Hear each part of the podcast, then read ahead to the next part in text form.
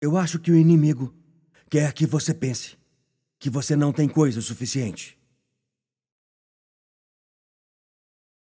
Davi não só disse que foi Deus que te deu Canaã, esta é a terra prometida. Não estamos falando de terra, estamos falando das vidas que Deus nos deu.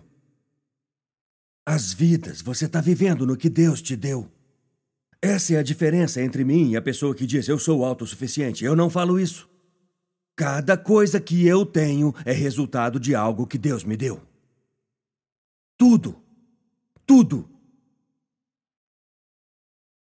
Então eu não quero me desculpar por isso, mas não quero me orgulhar disso, porque foi Deus que deu isso para mim.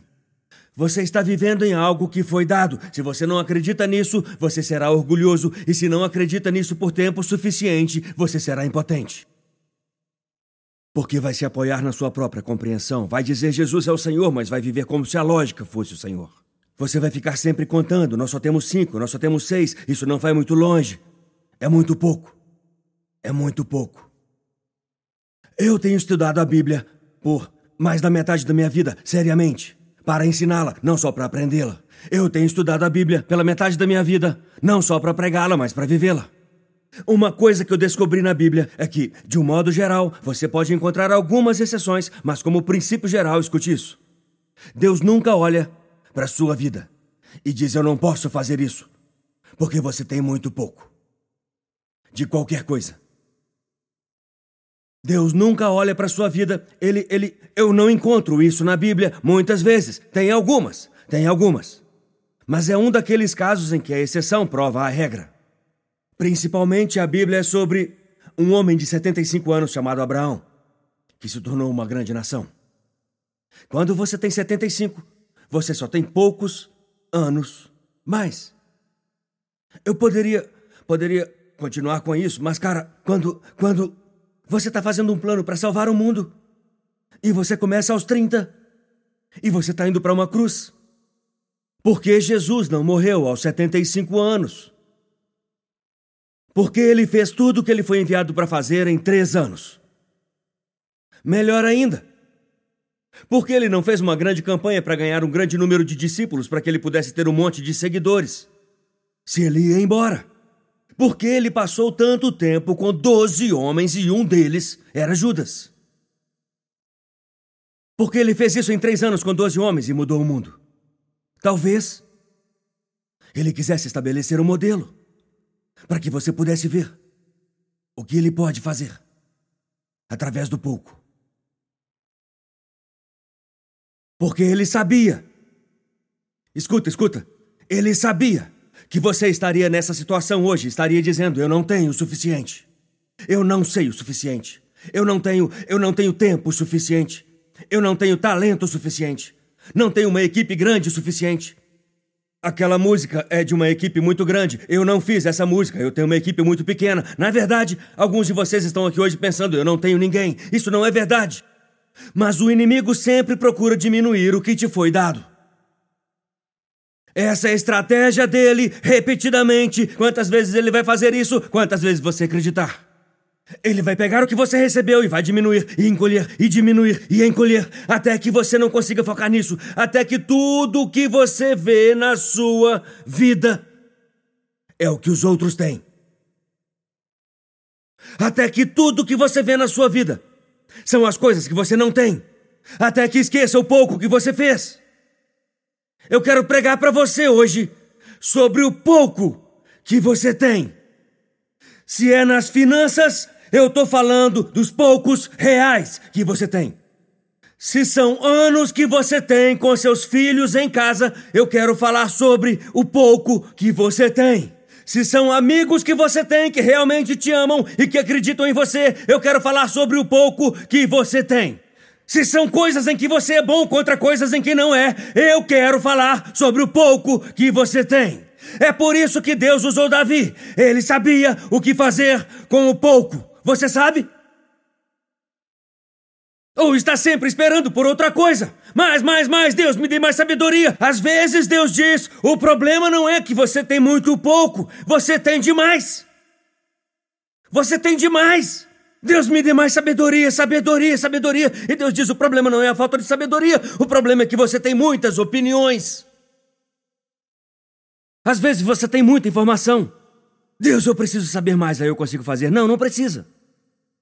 Uma pessoa saiu da nossa igreja uma vez e disse: Eu já sabia de tudo isso antes de ouvir. Alguns aqui estão assim, eu já sabia tudo sobre a Arca da Aliança. Você nem chegou na parte boa. Sobre o tabernáculo que fizeram para ela, isso foi incrível. Você não falou sobre Obed-Edom que recebeu a bênção, você não falou sobre isso, isso foi bom, eu já sabia de tudo isso. Você já sabia tudo isso, mas será que você sabe? É o que você faz com o pouco. Eu aprendi isso várias, várias, várias, várias vezes, e algumas vezes eu tive mais fé no pouco do que eu tenho com muito sobre o que é isso. Como pouco se tornou muito, a fé foi de grande para pouca sobre o que é isso. Porque eu comecei dependendo do carro de boi. Eu acho que eu preciso de mais. Então, eu quero te desafiar essa semana a pegar o que Davi disse para o seu próprio coração, quando ele disse que Deus deu a eles. Veja o verso 19 de novo. Eu citei muitos textos hoje. Sabia que tenho maior medo de ficar sem coisa para falar quando estou pregando? Você precisa ver todos os textos bíblicos que não usamos. Te daria palpitações cardíacas se soubesse todas as coisas que eles têm lá atrás. Porque a última coisa que eu quero é chegar aqui e depois de 15 minutos ficar. E. Ah. Bem, ah. Eu acho. Ah. então, eu tô sempre pensando que eu não tenho suficiente para falar. Às vezes, meu maior erro ao pregar é que eu tento falar demais. Eu faço demais. É a Arca da Aliança, é o livro do Apocalipse, é o templo de Dagon. Ah! E você diz: eu, eu acabei de tomar minha primeira xícara de café. Veja, pode ser ruim fazer demais também. Aqui está Davi, de um pastor a um rei. E para onde ele volta? Versículo 19. Ele disse: Deus falou quando eles eram poucos. Qual a palavra? Poucos. Mas poucos. Então ele enfatiza, veja isso. Poucos de fato. Para o caso de você pensar que ele está exagerando, ele fala: não, não havia ninguém além de Abraão e, e, e Isaac e Jacó e os patriarcas. Deus fez tudo isso com aquilo não distorça isso! E pense que eu sou muito bom como rei. Davi disse: não, não, não. Ele fez isso quando eles eram poucos, para ele provar que ele era fiel. Ele não poderia provar que ele era fiel se ele não fizesse isso através do pouco. Se ele fizesse isso com muita coisa, você consultaria a sua lógica e muitos dos seus recursos. Então Deus te coloca em uma temporada agora, onde Ele está tirando algumas coisas e subtraindo algumas coisas. Algumas pessoas estão indo embora e algumas coisas estão desaparecendo e algumas certezas estão evaporando e coisas das quais você sempre dependeu na sua vida não são mais capazes de te apoiar. Então Deus pode te mostrar o que ele pode fazer através do pouco. É quase como Gideão no Antigo Testamento, onde ele tinha 32 mil guerreiros. E o Senhor disse: Eu ainda não posso te usar para libertar meu povo. Veja em Juízes 7, 2. Porque você não é forte o suficiente, porque não é esperto o suficiente, porque não tem experiência suficiente. Não, não, não. Ele disse: Você tem Muitos. Então você está orando pelo pouco quando Deus está falando sobre o muito. Deus disse: leve-os para a água. Vou refiná-los. Eu vou mandar para casa quem precisa ir para casa. E você vai libertar o povo com 300 homens. Eu não sou bom em matemática, mas isso é retroceder. Eu fui de 32 mil para 300 e é ruim retroceder. Você tem retrocedido e tem se sentido mal sobre isso. Mas louve ao Senhor, porque o louvor abre o caminho para a provisão de Deus ser revelada na sua vida através do pouco. Através do pouco, diga através do pouco. Através do pouco.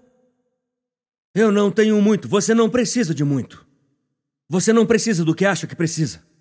Eu te prometo que você não precisa do que você acha que precisa para fazer o que Deus te chamou para fazer. Se você precisasse do que acha que precisa para fazer o que Deus quer, ele teria te dado o que você acha que precisa para fazer o que ele quer, porque foi ele quem te chamou para fazer. Ele não promete coisas que ele não provê. Ah, se eu fosse mais equilibrado. Não, não, não. Você precisa de um pouco desse hum, tá bem? Nós vamos subjugá-lo e submetê-lo e vamos treiná-lo com o Espírito Santo, mas você precisa disso. Precisa de domínio próprio, mas precisa de um pouco disso. Ah, se eu conseguisse fazer isso, se eu conseguisse fazer aquilo, se pudesse ser mais assim. Quando eu fui para Shelby, eu fui a um diretor musical. Esse cara era uma lenda. Ele era o melhor músico que naquele momento da minha vida eu já tinha conhecido. Ele tocava em estúdios, tocava em vários álbuns. E lá estava eu pedindo para ele vir ser meu tecladista, numa igreja com apenas algumas centenas de pessoas. Todos me disseram: ele não vai fazer isso. Ele não precisa de uma banda de igreja, ele não vai tocar num palco de igreja. Eu disse: deixe-me falar com ele. Eu disse: eu sei que provavelmente você não vai fazer isso. A propósito, você não vai namorar se tiver esse tipo de confiança. Eu disse: eu sei que você provavelmente não quer fazer isso, então, mas. E antes de eu terminar, ele disse: eu vou. Eu disse: só posso te pagar tanto, e era só um pouco. Eu ia pagar por uma semana o que ele ganha em uma hora. Ele disse: eu vou. Eu tenho orado por isso. Eu disse, ah, ok. E ele começou. E toda semana eu ia até a casa dele. E era uma viagem, pessoal, porque eu ensinava as músicas para ele. Agora deixe-me explicar. Eu não tenho muito treinamento musical. Só os acordes que eu aprendi na guitarra quando eu era garoto. E é isso. Agora, eu. Eu conheço esses quatro acordes muito bem. Mas eu aprendi a tocar guitarra com o Green Day. Hã? Não Bach. Hootie and the Bluefish. Foi assim que eu aprendi a tocar guitarra. Mas eu sei o que eu sei. Então eu ia para casa dele, ele tinha um pequeno estúdio. Eu me sentava com ele, o nome dele era Richard. Ainda é Richard.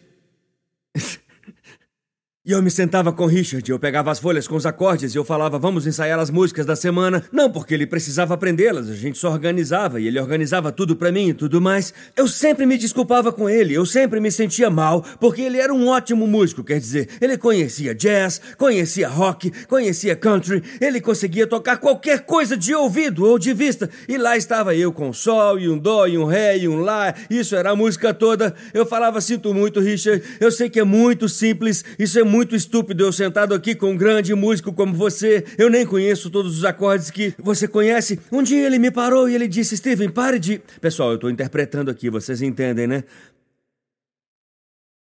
Ele disse: Você não precisa saber mais acordes. Você sabe os quatro principais. Então ele me deu um tutorial. Ele começou a tocar músicas com os quatro acordes que eu usava repetidamente. Ele me mostrou pelo menos 20 músicas que usavam apenas esses quatro acordes. E toda vez que ele fazia isso, a mensagem me alcançava um pouco mais. Só precisa de quatro. Ei, obrigado por nos assistir. Certifique-se de se inscrever no canal para que você não perca nenhum vídeo ou lives. Compartilhe esse vídeo com um amigo. Um agradecimento especial aos que têm ofertado generosamente. É por causa de vocês que este ministério é possível. Não há limite para o que Deus pode fazer através de nós quando nos unimos. Obrigado pelo seu apoio. Deus te abençoe.